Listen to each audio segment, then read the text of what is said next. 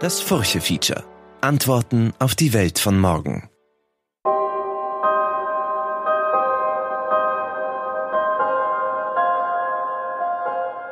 Ich bin Manuela Tomic. Hallo zu Folge 6 unseres Furche-Features zum Thema Kreativität.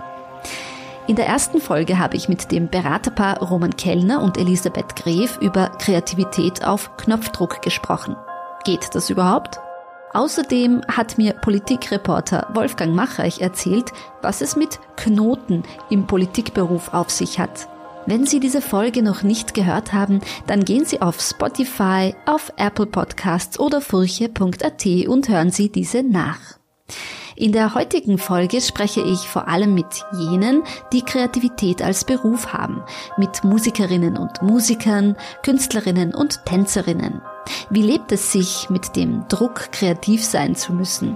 Ticken kreative Menschen anders als andere? Und sollte Kunst und Kultur nicht unser aller Alltag werden? Zumindest ein bisschen. Seien Sie gespannt. Zu Beginn aber noch ein ganz kurzer Hinweis. Denn die Furche führt derzeit eine Leserinnenumfrage durch. Möchten Sie mitmachen? Dann passen Sie jetzt gut auf. Liebe Hörerinnen und Hörer, jetzt ist Ihre Meinung gefragt. Machen Sie bei unserer allerersten Umfrage mit. Auf unserer Homepage www.furche.at finden Sie den Fragebogen. Mitmachen lohnt sich. Als Dankeschön gibt es großartige Preise zu gewinnen, wie zum Beispiel zwei Hotelnächte für zwei Personen in Schladming, Hotelgutscheine, Bücher oder exklusive Furche-Tragetaschen. Helfen Sie uns, die Furche ganz nach Ihren Wünschen zu gestalten. Vielen Dank!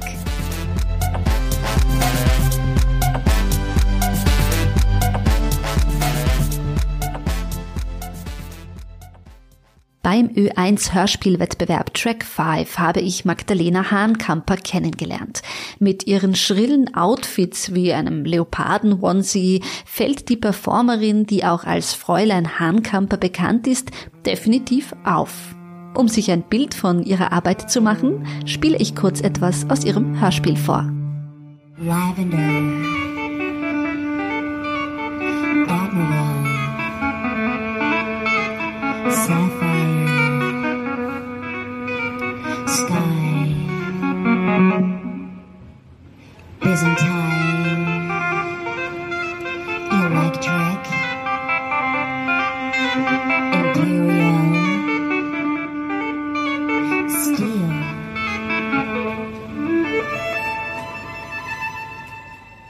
Das war ein Ausschnitt von KMH, dem Hörspiel, das Magdalena Hahnkamper in Form des Duos Schneeweißchen und Rosenrot produziert hat.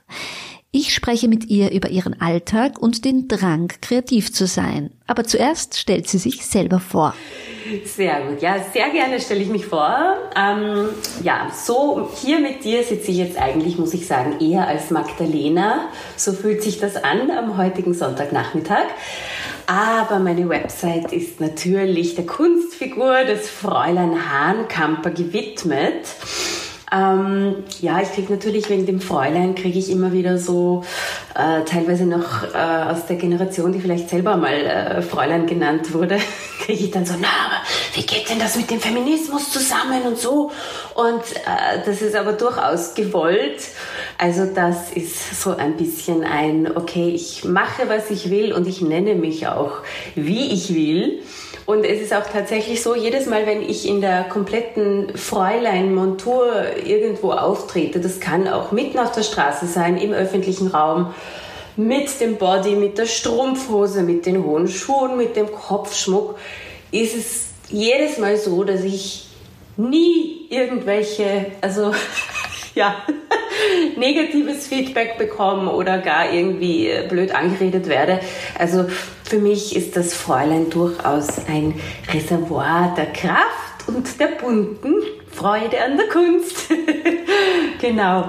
Jetzt habe ich aber natürlich noch überhaupt nicht gesagt, worum es eigentlich geht. Das hätte jetzt ja vieles sein können.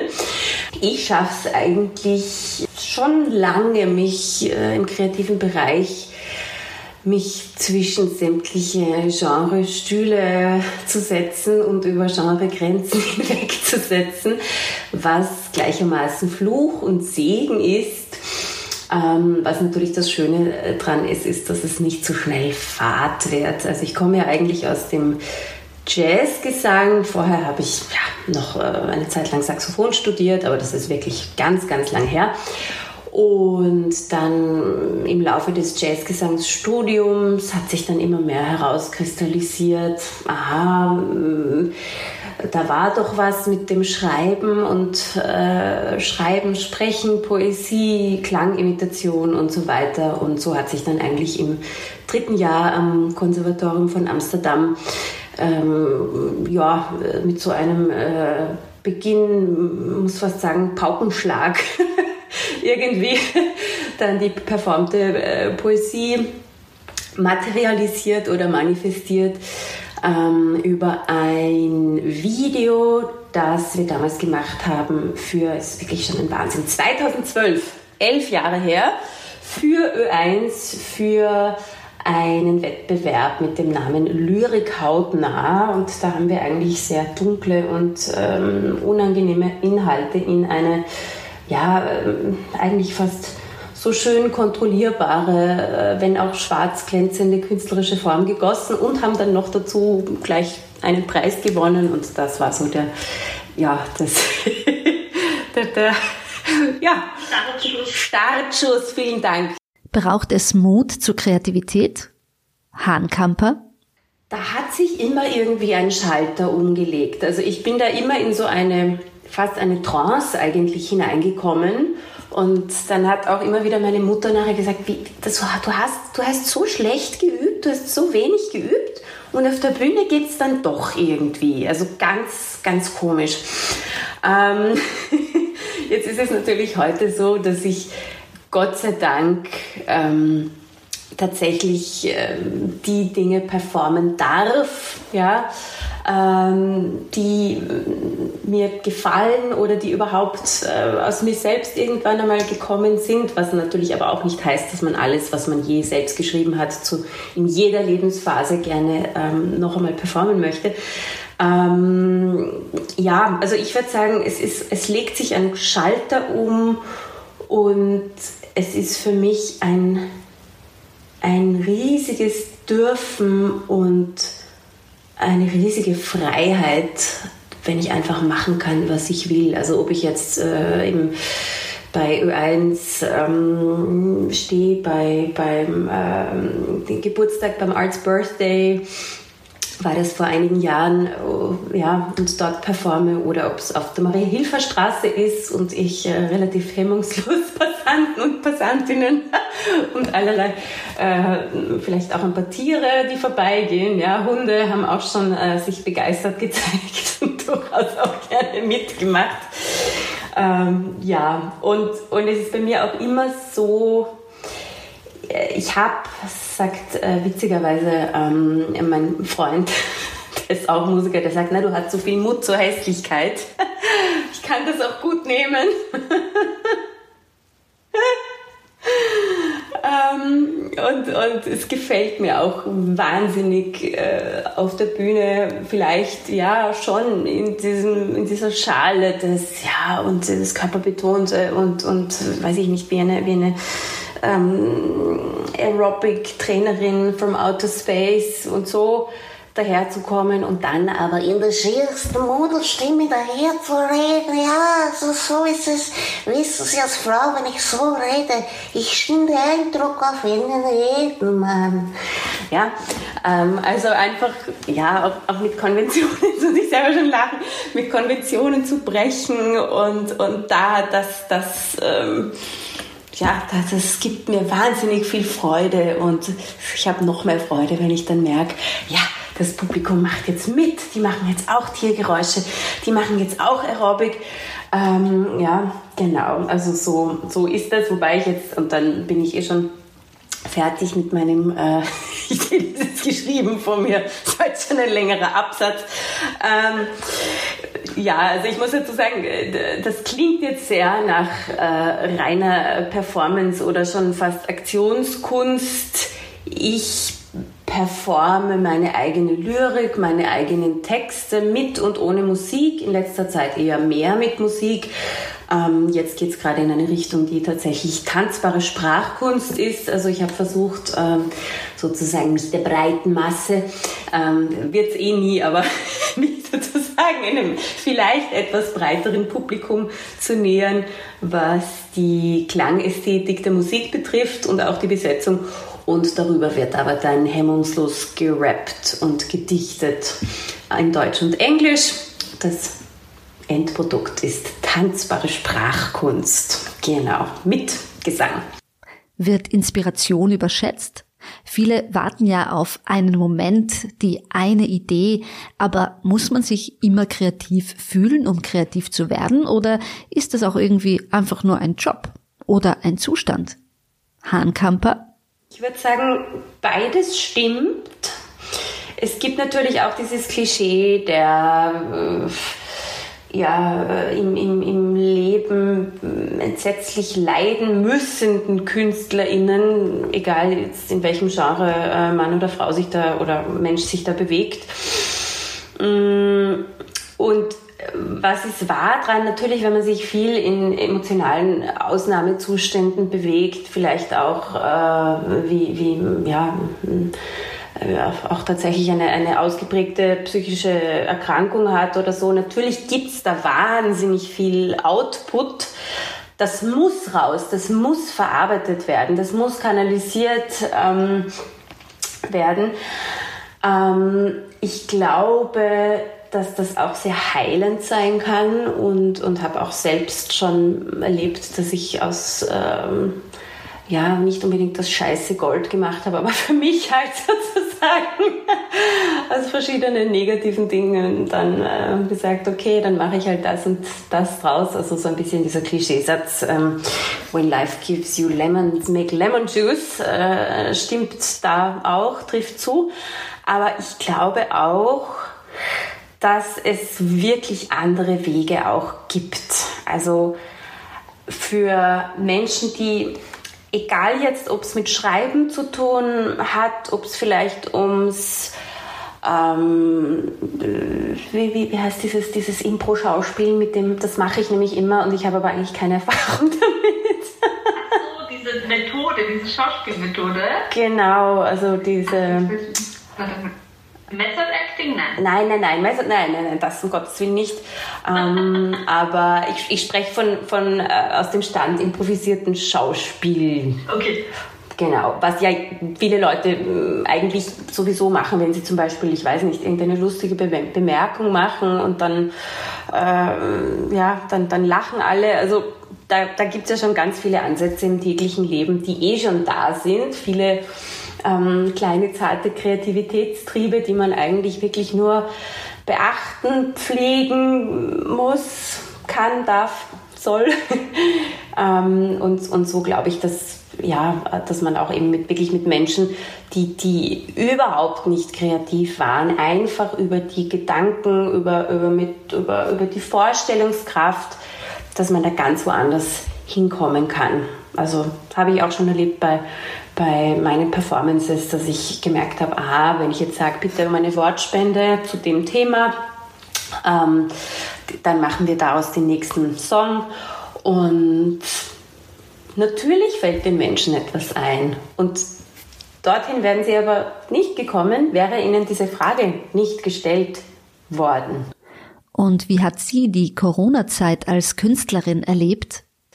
Ähm, also natürlich waren, waren verschiedene Absagen bitter. Trotzdem war es für mich eine sehr interessante Erfahrung zu sehen, wie ist Wien, wenn es ganz leise ist draußen? Wie schlafe ich, wenn man nichts hört in der Nacht oder fast nichts? Wie entwickelt sich die Natur? Sind die Blätter vielleicht ein bisschen dicker, ein bisschen stärker, weil so wenig ähm, Flugverkehr, so wenig ähm, Feinstaub unterwegs ist. Also es ist heute so, dass ich mir manchmal denke, boah, ich sehne mich nach dieser Stille und diesem langsamen, irgendwie magischen Fluidum. Also ich werde mit der Stimme sogar ganz leise. Also da war für mich auch irgendwie mh, mm, etwas ganz Andächtiges dabei in der ganzen Zeit. Und natürlich ähm, möchte ich auch betonen, äh, das steht natürlich nicht über dem Leid von äh, zum Beispiel ganz vielen Menschen in Norditalien, die Familienmitglieder verloren haben oder die auch hier die, die Angehörige verloren haben ähm, aufgrund der aggressiven Urvariante und so. Also das möchte ich nur festhalten. Ähm, ja, äh, aber es kommt doch sicherlich darauf an, wie, äh, also ich war nie so eine, die so ganz die soziale obwohl ich eigentlich sehr gesellig bin mit den richtigen Menschen. ähm, ich war aber trotzdem nie so die, die, die Social Butterfly, also so auf jedem Festel dabei und, und auf jeder Premiere und auf, also ich war schon eher immer mm, so ein bisschen, da kommen wir wieder zum Fräulein, eher so ein Turmfräulein, das sich auch wirklich gern immer wieder zurückgezogen hat. Das heißt, für mich hat das im Gegensatz zu manch anderen dann gar nicht so einen großen Unterschied gemacht.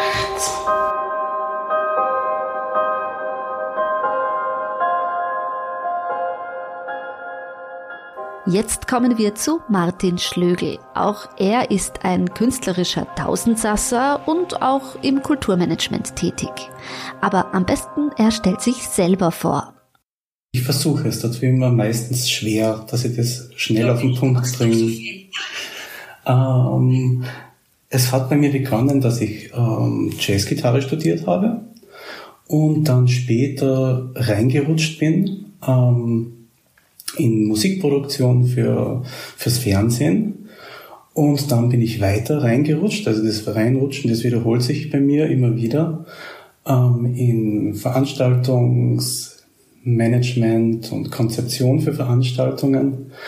Und dann habe ich sogar später noch Kulturmanagement studiert, einfach weil es mich so interessiert hat, beziehungsweise weil ich größere Projekte stemmen habe müssen, wo ich mir einfach sicher habe werden wollen, wie, was man einfach unter Kulturmanagement versteht. Und da habe ich dann auch gelernt, dass Kulturmanagement tatsächlich ein Beruf ist, den man ausüben darf. Ich habe früher immer geglaubt, ich mache einfach irgendwas und habe einfach nicht die Vorstellung gehabt, dass das überhaupt ein Berufsbild sein könnte. Und jetzt mittlerweile ähm, gibt es ein paar unterschiedliche Sachen. Ich habe eine kleine Coworking-Musikschule im 15. Bezirk. Das ist der Musikraum. Der wird von äh, unterschiedlichen Lehrenden genutzt für ihren privaten Musikunterricht. Ich bin gerade ähm, Kurator für den Wiener Kultursommer. Ähm, da mache ich eine Reihe, die heißt Gartenkonzerte, gemeinsam mit meinem Kollegen Lukas Wosogi. Da geht es um Konzerte für Leute in den Pensionistenhäusern. Und dann habe ich noch zwei Konzertreihen gemeinsam mit unserem Verein AG Henriette. Ähm, das ist der Tobias Pichler und meine Frau, die Stephanie Schlögel. Da machen wir viele ähm, ähm, ähm, Veranstaltungen im öffentlichen Raum. Ist, glaube ich, habe ich das meiste, vieles übersprungen, aber so ungefähr gelandet bin ich jetzt eher so Veranstaltungen im öffentlichen Raum und versuchen, dass man so Zielgruppen erreicht, die man so über Institutionen wahrscheinlich nicht so einfach erreichen kann. Vor kurzem hat Martin Schlögel einen Vortrag zu ChatGPT und Komposition gehalten. Welche Rolle spielt denn künstliche Intelligenz in der Musik? Das klingt jetzt vielleicht ein bisschen hochtrabend, als es wirklich war. Es war ein, ein Kurs über Komposition auf der SAE, ähm, wo, wo ich eineinhalb Stunden Zeit gehabt habe, so, so diese grundlegenden Sachen über Musik zu erklären. Und da ähm, ist es auch darum gegangen, dass in der Musik Zahlenverhältnisse eine große Rolle spielen. Ähm, einfache Zahlenverhältnisse klingen harmonisch in Rhythmik und Harmonie. Ähm, und äh, komplexe Zahlenverhältnisse klingen dissonant. Das ist so ein Grundgesetz ähm, in der Musik. Ähm, und das hat alles der Pythagoras so irgendwie auf den Punkt gebracht. Und das verwende ich gern bei meinem Unterricht. Und das andere, ähm, dieses Chat-GPT, ist etwas, was, wo ich festgestellt habe im Unterricht, dass das die Leute einfach total interessiert und sie sich ähm, so ähm, ähm, die Frage stellen, ob sie überhaupt einen Sinn machen als Musikproduzent oder ob das eh in drei bis vier bis fünf Jahren irgendwie der Rechner übernimmt und sie stellen sie, das sind Leute zwischen 20 und 30 Jahren, schon eine Sinnfrage. Und da haben wir eben darüber gesprochen, ähm, was ist Kreativität und ähm, was ist Innovation und ist ähm, so, so eine äh, Megamaschine wie ChatGTP überhaupt in der Lage, dass sie Kreativität erzeugt, echte Kreativität. Und ähm, irgendwie ist dann auch gegangen um diese Nischen, die immer bleiben werden, wo ähm, ähm, kein, kein Rechner oder kein Algorithmus ähm, rankommen wird, wo es um tatsächliche, ähm, so, und das glaube ich, das wird so bleiben, Menschlichkeit geht oder ähm, etwas ähm, richtige Äußerungen zwischen ähm, Personen und so weiter ähm, oder auch im musikalischen Vortrag, die einfach ähm, nicht zu ersetzen sein werden. Und da haben wir einfach ähm, versucht, dass wir da irgendwie ähm, auf, auf einen Weg finden, wie man diese ähm, neuen Mittel einfach nutzt, um Musik zu machen und um, ja, um das einfließen zu lassen, weil mittlerweile kenne ich einige Musiker, die das einfach nutzen, ganz aktiv, die dann ähm, sei es jetzt äh, Komponisten, die bestimmte äh, Zahlenverhältnisse ausrechnen, ähm, oder sei es zum Beispiel Leute, die ähm, Texte machen, die einfach ähm, Input über, über, auf diesen Weg generieren wollen. Ähm, ich denke mal, ähm, wie die ersten Züge ähm, ähm, losgefahren sind und, und die, ist die Frage aufgetaucht, ob Leute, die in den Zug einsteigen und dann zwei Stunden lang mit über 50 km/h durch die Gegend fahren, ob das nicht gesundheitsschädlich ist. Und ähm, ich habe zumindest gehört, dass bei den ersten Zugfahrten ähm, ähm, auch Tiere drinnen gesessen sind, ob man das überprüft, ob man das überhaupt aushaltet. Ich weiß nicht, ob es stimmt. Aber ähm, es ist irgendwie bei jeder neuen Technologie einfach grundsätzlich eine große, eine große Skepsis ähm, ähm, vorhanden bei den Menschen. Ähm, und ich glaube, das ist ganz normal und wichtig, dass, dass diese Skepsis gibt. Ähm, aber zugleich denke ich man muss sich einfach annähern und sich damit auseinandersetzen und beschäftigen, so gut es geht und es einfach für so, so gut für einen selbst nutzen. Und ich glaube, dass die Leute in den kreativen Berufen so die wenigsten Probleme beziehungsweise die meiste Chance darauf haben, dass, dass ihre ähm, Fähigkeiten, ähm, ihre kreativen Fähigkeiten gebraucht werden. Kreativität ist also ausschließlich ein menschlicher Input? Unlängst ähm, habe ich die, die Antwort auf die Frage gehabt bei einem bei einer Veranstaltung, die ich gemacht habe, über das Thema Üben. Ähm, dabei sind zwei Musiker, ähm, die Anna Reisiegel, eine sehr gute Kontrabassistin, und der Flip Philipp, der ist Schlagwerker bei den Symphonikern, ähm, befragt worden zum Thema Üben. Und ähm, sie haben ihre Instrumente dabei gehabt und haben demonstriert, wie sie sich irgendwie dem Instrument annähern, was sie so für Beziehung zu dem Instrument haben und wie sie das schaffen, dass sie einfach an ihren Makeln arbeiten, dass sie besser werden. Und ähm, da geht's ständig darum, dass man sozusagen diese menschlichen Makel, dass man zum Beispiel einen Ton nicht richtig intoniert oder dass man irgendwie ähm, rhythmisch nicht so am Punkt ist, wie man es gerne möchte, dass man sich dem widmet und immer wieder daran arbeitet und dass man immer besser wird und versucht, dass man es doch irgendwann hinkriegt. Und ähm, die Zuhörer, Zuhörerinnen bei diesem Abend haben zuschauen können, wie sich ein Musiker, eine Musikerin eben diesem Problem annähert. Dass man zum Beispiel einen Ton nach dem anderen spielen und dann draufkommt, na, es war vielleicht der eine doch zu tief oder zu hoch oder und genau das ist aber das, was einen eine tolle Live-Performance oder einen tollen Vortrag ausmacht.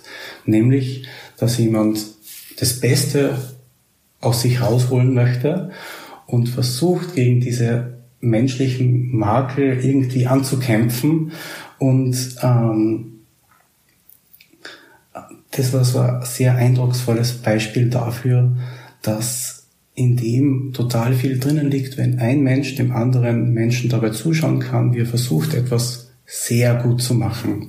Und all diese musikalischen Vorträge, die man so hört, die könnte jetzt wahrscheinlich ChatGPT besser spielen, schneller, akkurater und ähm, klarer. Aber der Vortrag, der musikalische, ui, das schaut schlecht aus. Da wird der Mensch immer rulen, weil der Mensch, wenn er das macht, in so einer starken Kommunikation ähm, mit dem Publikum oder mit seinem Gegenüber oder mit oder eigentlich in einer ja, zum, zum größten Teil mit sich selbst steht, ähm, das ist sowas, was man dann so grob Spiritualität oder so als Spiritualität bezeichnen könnte. Das ist, glaube ich, der springende Punkt, wo ich mir denke, ach, da braucht man sich keine Sorgen machen.